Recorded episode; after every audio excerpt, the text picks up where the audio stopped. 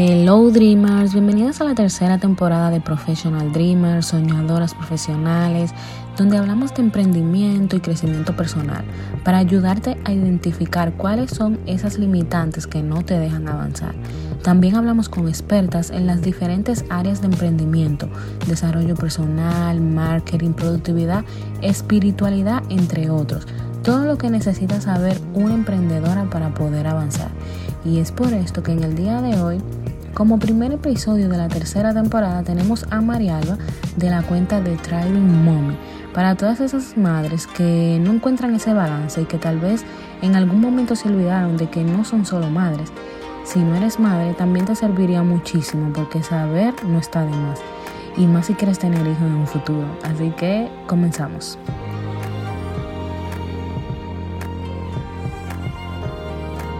Pues bienvenida María Alba, la verdad es que teníamos tiempo posponiendo este meeting, pero la verdad para el que no sabe, nosotros nos conocemos de Proyecto de Vida, Privacy Club, y a mí me encantó mucho tu proyecto de Driving Mommy, eh, y me encantaría que te presentes, que digas eh, de dónde eres y cómo empezaste en todo esto. Hola Rachel, muchas gracias por, por invitarme. Em, y por ser tan comprensiva que ya habíamos tenido varios, varios días queriendo hacer la, grabación. Em, bueno, yo soy dominicana, me mudé a Costa Rica hace aproximadamente año y medio por una oferta de trabajo y mm, el proyecto que tengo, como ya lo mencionaste, se llama... Hola. Hola, mi amor. The Thriving Mommy y es básicamente lo que hago es mentoría para madres que trabajan y mm, para tratar de, conseguir intencionalidad en sus vidas, balance y, manejar un poco todas las responsabilidades que tenemos como madres con carrera, con, responsabilidades en la casa y, y que no se vuelva un caos para nosotras.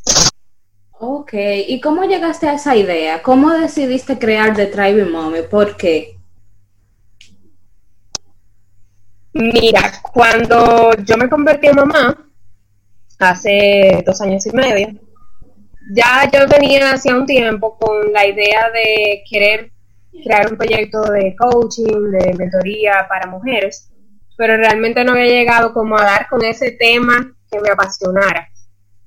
Entonces el, proyecto siempre se quedaba en el aire porque yo decía, ah, lo quiero hacer, pero no encontraba como un tema que, me moviera.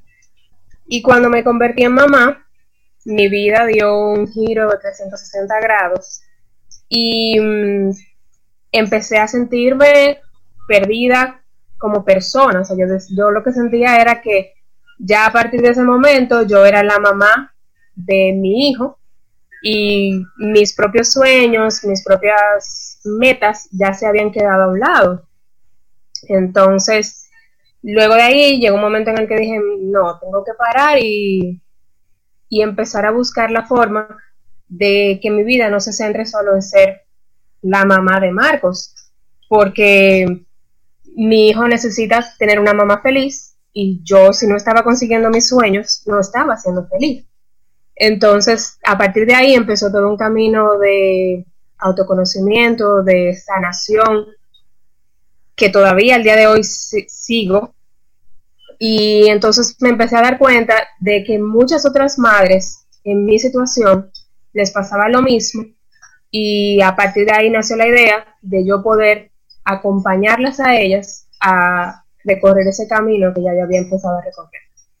Wow, me parece muy bien, porque es verdad, o sea, la mayoría de las madres como que se descuidan de ellas mismas cuando empiezan a, tener hijos, como que piensan que ya su vida es para sus hijos, y sí es, pero también, como tú dices, la, los hijos deben ver una madre feliz para poder ellos eh, crecer en un ambiente sano también. Que sí, o sea, para mí, em, yo pienso, ahora la manera en que lo veo, es que parte de yo cuidar de mi hijo es cuidar de mí, porque si yo no estoy bien, yo no voy a poder ser la mamá que mi hijo necesita que yo sea. en ningún sentido, ni voy a tener la energía para cuidarlo, ni la, la disposición emocional para brindarle a él emocionalmente lo que necesita. Entonces, si yo no estoy bien, no voy a poder ser la mamá que necesita que yo sea. Así es. Entonces, ¿cuáles son las dificultades que las madres viven día a día como para balancear su vida personal de la profesional? ¿Cuáles son como esos problemas que típicamente se ven?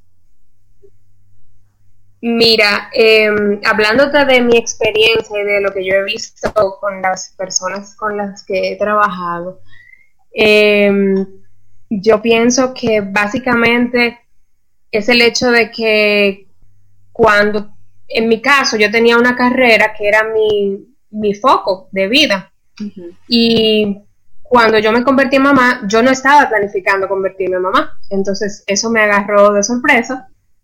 Y, y creo que aún lo estés planificando, el cambio que implica convertirte en mamá, por lo menos en mi caso fue por primera vez y, y con mucha de la gente que, que, he trabajado por primera vez, porque ya como quizás es tu segundo, ya tú sabes cómo manejarlo pero el cambio que implica, aunque tú lo estés planificando, es algo que nadie está esperando.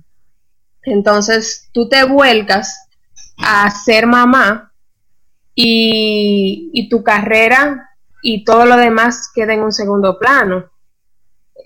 Y al principio, ok, es, es, estás envuelta en, en eso de aprender a ser mamá y a manejar esa situación de que es nueva para ti, estás súper feliz, pero también llega un momento al, medida que van pasando los meses en el que te sientes que la persona que tú eras antes ya, ya no existe. Y, y, obviamente eso te puede traer frustración. Además de que en el día a día de una mamá hay demasiadas cosas que hacer. Eh, tú tienes demasiadas responsabilidades en el trabajo, que si tienes que estar pendiente de que los niños lleven algo al colegio, eh, su ropa, su comida, más todas las responsabilidades de la casa. Entonces, yo pienso que más que todo, el tanto que hacer. Es muy fácil que uno se abrume y que uno sienta como que está viviendo en automático, que su vida es un caos y que no tiene tiempo para hacer las cosas que uno realmente quiere hacer. Así mismo es. ¿Y cómo eh, tú encontraste ese balance? O sea, ¿cómo, qué tú hiciste, qué recursos tú usaste para poder decir, ok, yo necesito tiempo para mí, eh, dividir el tiempo con mi hijo, pero también debo cuidarme yo? Sí, mira, en mi caso me ayudó muchísimo el empezar a ir a terapia. Eh, cuando empecé a, a ir a terapia y a darme cuenta de que había muchas cosas eh, en mí como persona que yo debía sanar para poder crecer y, ser la mamá que, quería ser para mi hijo. Eso me abrió los ojos y, me di cuenta de lo necesario que es yo conseguir ese balance de tener tiempo para mí y, por ejemplo, lo que yo hago ahora, yo tengo una rutina en la mañana, me tomo, qué sé yo, media hora, 45 minutos, de acuerdo al tiempo que tenga, para orar, meditar y, escribir. Y esas son cosas que me ayudan como a empezar el día con intencionalidad, a descargar un poco todo lo que tengo en la mente, conectarme con las cosas que para mí son importantes.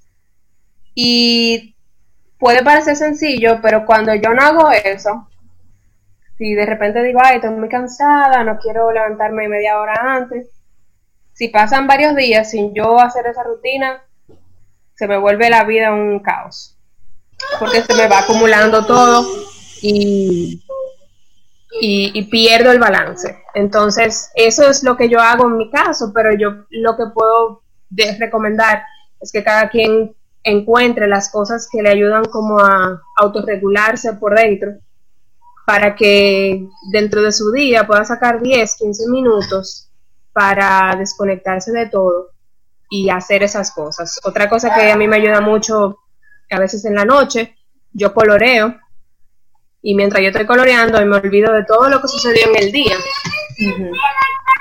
Entonces, eso, eso también me ayuda mucho a desconectarme. Yo creo que básicamente conseguir ese tiempo para desconectarte de todo lo externo y conectarte con, lo, con tu propio ser. Así es. Bueno, la que están escuchando pueden ver que esto es un episodio de madres, que escuchan al bebé atrás. Exacto, tenemos, tenemos un en el fondo. Exactamente. Bueno, me encanta todo lo que acabas de decir porque la verdad es que las rutinas son súper importantes y eso es algo que yo descubrí ya hace un tiempo también. Cuando uno no sigue esa rutina de la mañana o de la noche, como que tú te sientes en el día como pesada y, sin el ánimo de ser productiva. Y en verdad tener una rutina a mí, que yo no soy madre todavía, pero a mí me ha ayudado muchísimo también. Sí, yo creo que a nosotros como, como seres humanos nos hace falta tener como algo que nos ayude a guiarnos y tú saber qué es lo que va a pasar. Entonces, el tener rutinas para diferentes cosas también te, te elimina el tú tener que decidir qué es lo que voy a hacer, porque ya tú sabes qué es lo que, qué es lo que viene. Exactamente. Entonces, ¿qué tipo de contenido entonces nosotros podemos encontrar en The Driving Mommy? Bueno, el contenido que yo comparto es tiene mucho que ver con liderazgo femenino, más que todo desde el punto de vista humano de liderazgo. Em, crecimiento personal, que creo que es un punto esencial para nosotras como madres, porque tenemos que tener mucha fortaleza emocional para poder conducirnos nosotras y guiar a nuestros hijos. Entonces, para mí el crecer personalmente ha sido un punto básico y comparto mucho de mi historia de crecimiento. Igualmente comparto tips de maternidad, cosas que me pasan en el día a día como mamá y ese tipo de cosas, básicamente, motivaciones para, para, para el día a día como, como madre y como madre trabajadora. Perfecto. ¿Y estás ofreciendo algunos servicios ahora mismo? Ahora mismo estoy trabajando en crear un masterclass de productividad para working moms y también tengo un proyecto, empezar un curso online que básicamente funcionaría como una mentoría grupal para, para lograr balance, intencionalidad y ayudar a las mamás a, conseguir crear esas rutinas que las puedan ayudar a, a que sus vidas sean un poquito más intencionales. Me encanta. Entonces, ¿qué libro tú recomiendas a las madres que quieren empezar así a vivir una vida más intencional?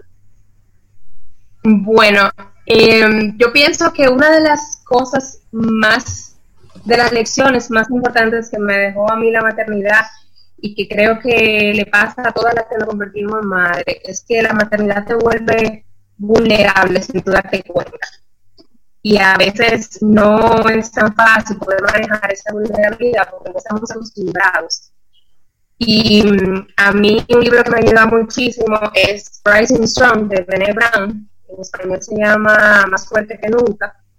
Para poder entender em, cómo manejar mi propia vulnerabilidad y mostrarme vulnerable ante los demás.